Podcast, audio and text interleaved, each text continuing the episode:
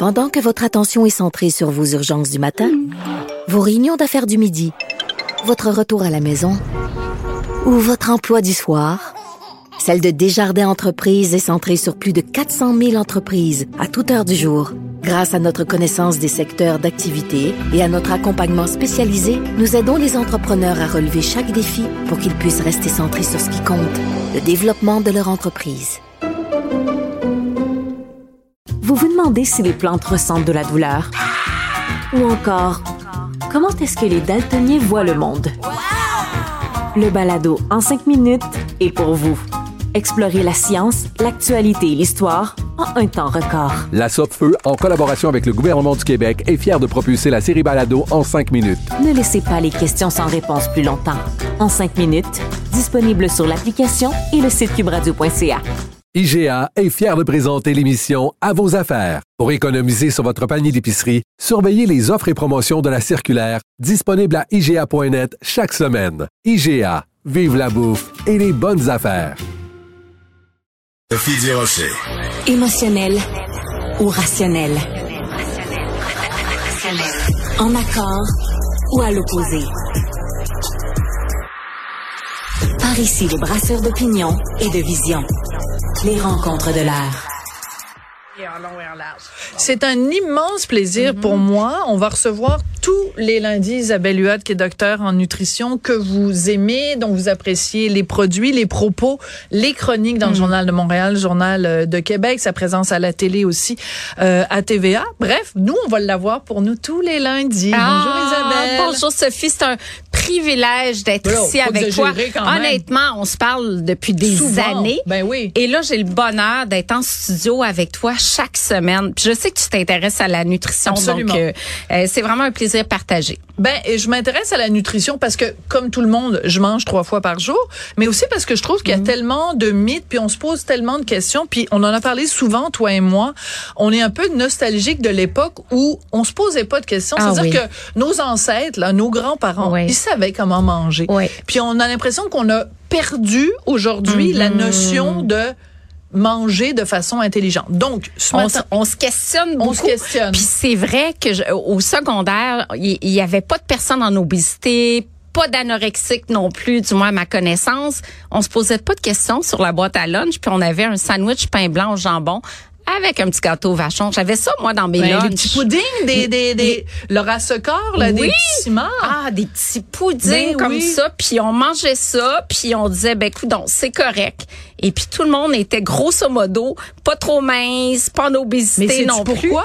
Parce que quand on, On avait bougeait. plus faim, non, puis quand on avait plus faim, Voilà. on arrêtait de manger. Voilà. Puis on mangeait seulement quand on avait faim. Oui. Et ça, pas ça question, perdu. on est, on n'allait pas constamment dans, le garde-manger. Oui. Nos parents nous disaient, mange pas, maintenant tu vas gâcher ton souper. On écoutait nos parents, puis on s'en allait jouer dans la ruelle, puis on prenait notre vélo, puis on s'en allait On était beaucoup plus faire un tour. actifs. Voilà. Donc, il y a quand même une différence. Ah, il y a une grosse différence. C'est dommage. Aujourd'hui, on ne Oui. sait plus trop comment manger. C'est Oui. pour ça qu'on se tourne vers toi. Ce matin, dans le Journal de Montréal, le Journal de Québec, un article très intéressant Mm-hmm. sur, tu poses la question pour ou contre les édulcorants? Ça veut dire, Oui. c'est quoi un édulcorant? On, des succès d'années de sucre qui confèrent à l'aliment un goût sucré sans les calories. Donc, dans cette catégorie-là, il y a plusieurs joueurs. On parle de l'aspartame, le sucralose qu'on appelle aussi Splenda, le stevia qui vient d'une plante, donc plus naturelle. Mais est-ce que c'est mieux? Pas nécessairement. La saccharine, les cyclamates.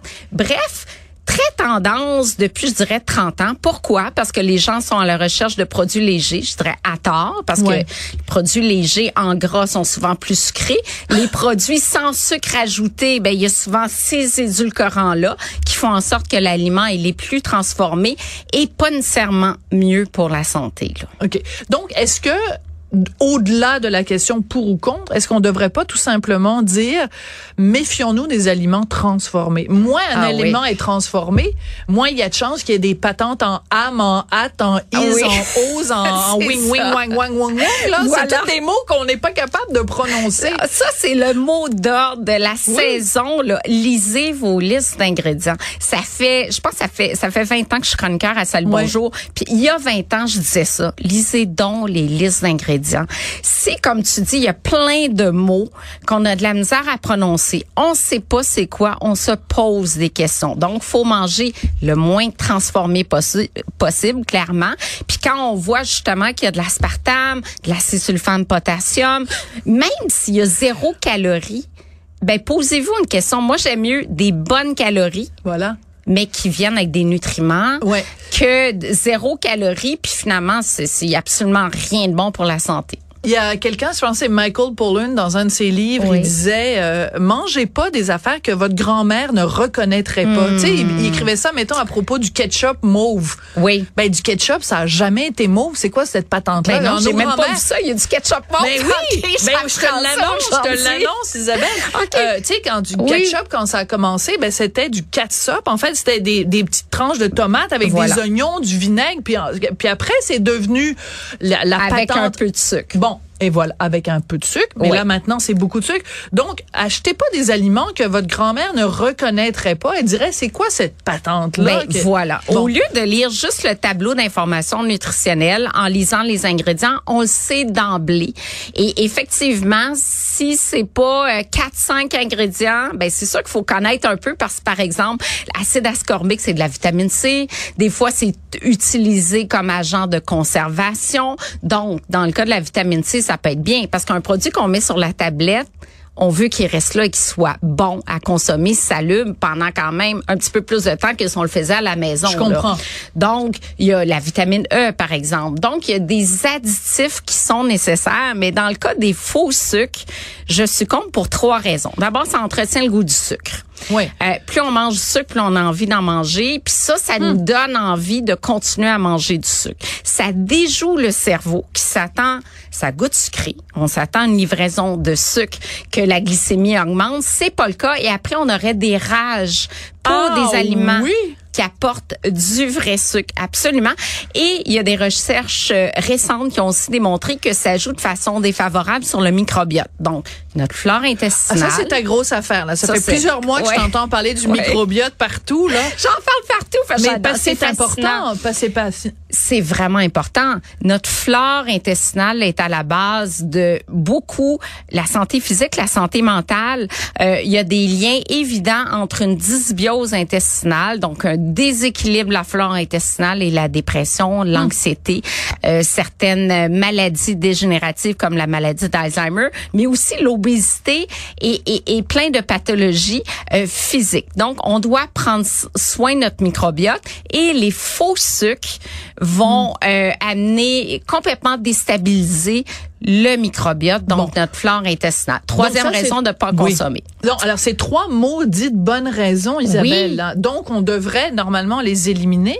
Par contre, qu'est-ce que tu dis à quelqu'un qui a vraiment la dent sucrée, qui vraiment Oui. quelqu'un qui aime le Mhm. sucre, c'est quoi? De se faire ses propres biscuits, de bon? Oui, ben dé- déjà on peut diminuer de 25% euh, quand le sucre d'une recette par exemple pour des muffins, des biscuits, on peut diminuer de 25% sans problème. Déjà en partant. Déjà en partant, on peut cuisiner aussi avec de la purée de date, du sucre de date, donc c'est de la date réduite en poudre par exemple ou de la purée de date qu'on peut faire maison qu'on achète dans le commerce aussi. Et juste une question, je Oui. t'interromps deux secondes. Si on remplace le sucre dans une recette par de la purée de date, Oui. est-ce que c'est les mêmes quantités, le même poids? Bon, là, c'est différent parce que c'est liquide. On va Ouais. diminuer un petit peu la proportion de liquide dans la recette Ah. pour que ça fonctionne parce que la purée, c'est pas la même chose que le sucre en termes texture, de sûr. texture. Comme si on met du sirop d'érable, on va diminuer les, euh, les liquides. Donc, sirop d'érable, tu voulais qu'on en parle Ouais. parce que tu t'adores ça. Parce que moi, c'est Oui. un aliment miraculeux. Parce Mhm. que ça, c'est, c'est du sucre, oui, mais un, un sucre naturel.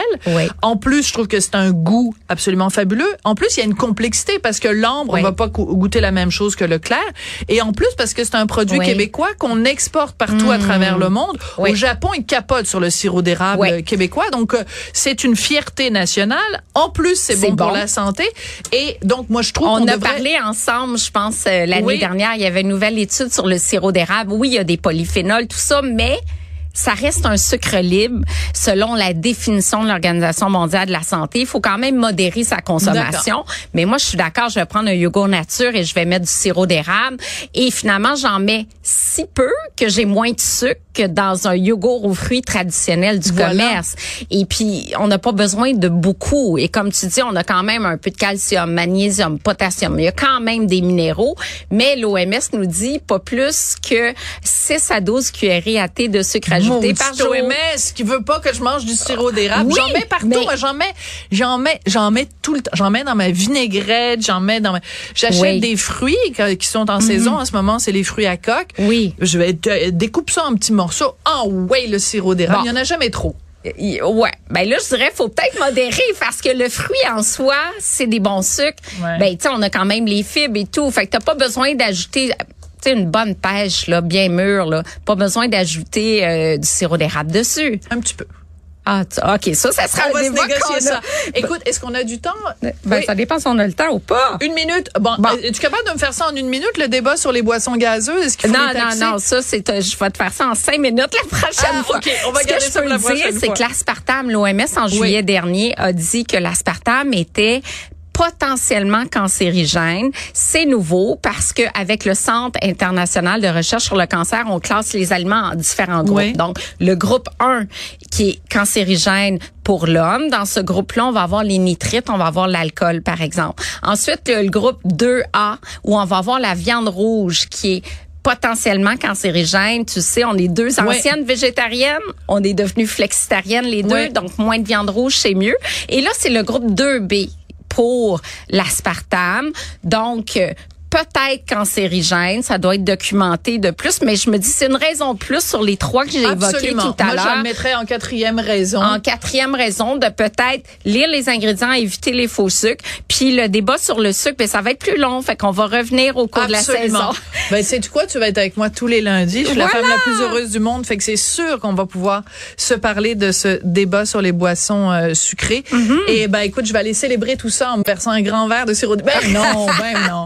Mais c'est j'aime ça, le sirop Moi d'érable. aussi, Je j'aime ça. Je Moi aussi, j'aime ça. J'en mettrais, j'en mettrais Oh. surtout. Merci beaucoup, Isabelle Huot. Merci, Sophie.